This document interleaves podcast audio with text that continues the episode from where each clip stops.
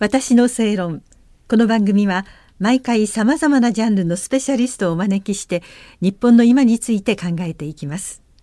こんばんは那須恵理子です。今夜も漫画家の清水智美さんにお話を伺います。よろしくお願いいたします。よろしくお願いいたします。1997年に漫画家としてデビューされて2019年の4月から中国政府による新疆ウイグル自治区の人権弾圧の証言を取材されこれまでに複数の漫画の作品を発表されている清水さん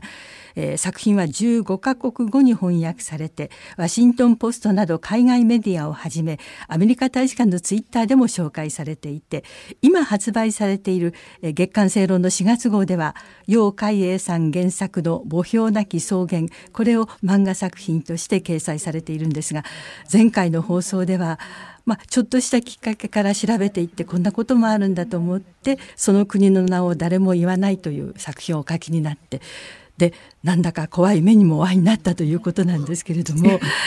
そんなことが起こるのかって思いつつで清水さんご自身も、まあ、びっくりなさったと思うんですけれども、はい、次の作品と、まあ、今ね、たくさん作品清水さん続けてらっしゃいますけど、はい、この一つ目を書いてもっとこんなに続けて書くようなことになるとは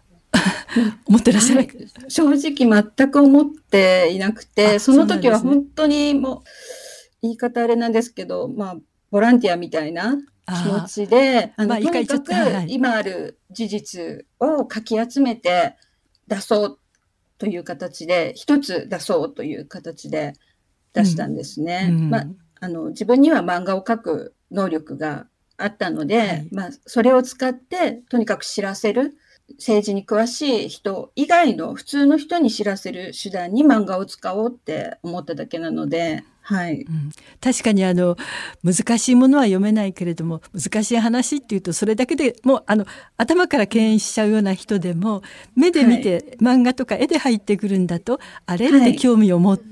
そこからまた先に進んでくれますものね。はい、まですか、はい、漫画のすごくポテンシャルの高さを自分もなりわいにしていてちょっと気がつかなかった部分なんですけど。はい、はい、改めて思いました。うん、だから、あのぜひ清水さんにもっともっと書いてほしいっていう要望はたくさんあったんじゃないかと思うんですけど。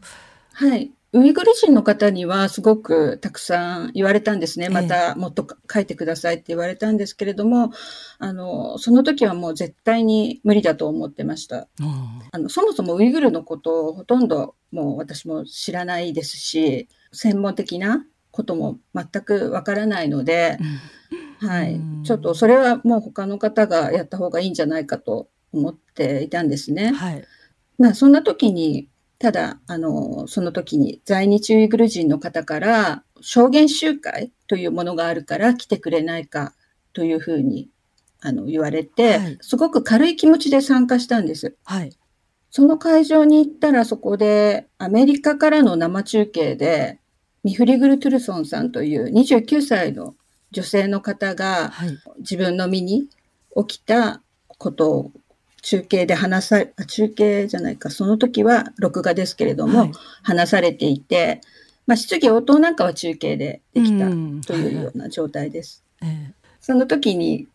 最初軽い気持ちで聞いてたのが、うん、まあ、あまりの内容に思わずこう、とっさにメモを取るような形になりました、私も。はい、これをちょっと聞き逃してはいけないというような気持ちで、こうメモを取り始めたんですね。はいまあ、その内容というのが、結局自分がこうエジプトで結婚して、うん、えっと、三つ子を授かったと。あはい。そして里帰りをして、うん、で空港にたどり着いた時に突然目隠しをされて逮捕されたと。お子さんそして子供、はい、はい、お子さんが3人連れ去られて。あはい。そして拷問を自分は受けて、まあ、子供が病気だと言って解放された時には、その三つ子のうちの一人が亡くなっていて、あとの二人も含めて三人の首に手術の跡があったと。手術の跡はい。はい。で、それはどういうことか聞いても、まあ、栄養を入れたとかなんとかってごまかされて、うん、ちゃんとは教えてくれなかったというような話で、うん、そんなことがと思ってこうメモを取り始めたんですね。まあ、結局彼女は、えっと、合計3回拘束されるんですけれども彼女の旦那さんも彼女が帰ってこないから探しに行って逮捕される。エジプトからいらっしゃるということですね。はい、そうですね、はい、要は新疆ウイグル自治区の空港にたどり着いたらウイグル人は逮捕されるんです。というようなことが起こっていたということで。あであの私の身に起きたこととあるウイグル人女性の証言という、はい、これが作品になるわけですよね。そうですね、うん、私も形にどうにか残しておいた方がいいんではないかと思って、うん、簡単なというかこう誰にでも好かれるような絵柄を選択してはい。はい、はい、描きました。そっか。あの勝手に読む方は何も考えずにいますけど、はい、そうか。書く側の漫画を描く側の方にしてはその絵の構図もそうです。どんな人物をどんな表情の人を描くかによってどう受け入れられるかっていうのはあるわけですからそういうのはやっぱり清水さんも考えて、はい、はい、そうですね、うん、あのやっぱりできるだけ一人でも多くの人にこれは読んでもらわなきゃならない、知ってもらわなきゃならないと思ったんですね。うん、っていうのは、その会場、証言会場にも他にメディアの方が複数来てたんですけれども、えー、まあ、なかなかそれは大きく報道はされないということで、なかなか彼女の証言の内容っていうのは伝わらなかったんですね。うん、ですから、こう、漫画を読むときに政治の話だっていうふうに頭にあったら、絶対誰も読んでくれないので、本当に彼女は普通の人間で、普通のお母さんで、皆さん同じような状況になる時あるじゃないですか。うんはいはい、里帰りする。そこで逮捕された。ね、ね、あり、もう本当にありえないことだと思って、うん、まあ、このたった一人の女性の身の上に起きたことだというふうに伝えるために、嫌われないような絵柄、まあ、いわば絵本のような絵柄を選んで、ね、はい。まあ、ツイッターに流せば、まあ、なんとなくこう、暇つぶしに読んでみようかなっていう人もいると思うので、はいはい、私もそうなんですけど、はい。たくさんの人がこう接することができますものね。はい。まあ、少しでも読んでくれたら何か変わるんじゃないかなとは思いました。あの、ご本人もミフグリルトゥルーソンさんでしたっけ、はい、ご本人もお読みになったというふうに聞きましたけど。そうなんですね。えー、あの、後からなんですけれども、あの、メールでやり取りいたしまして、はい、はい、本当に書いてくれて、うん、まあ、ありがとうというふうに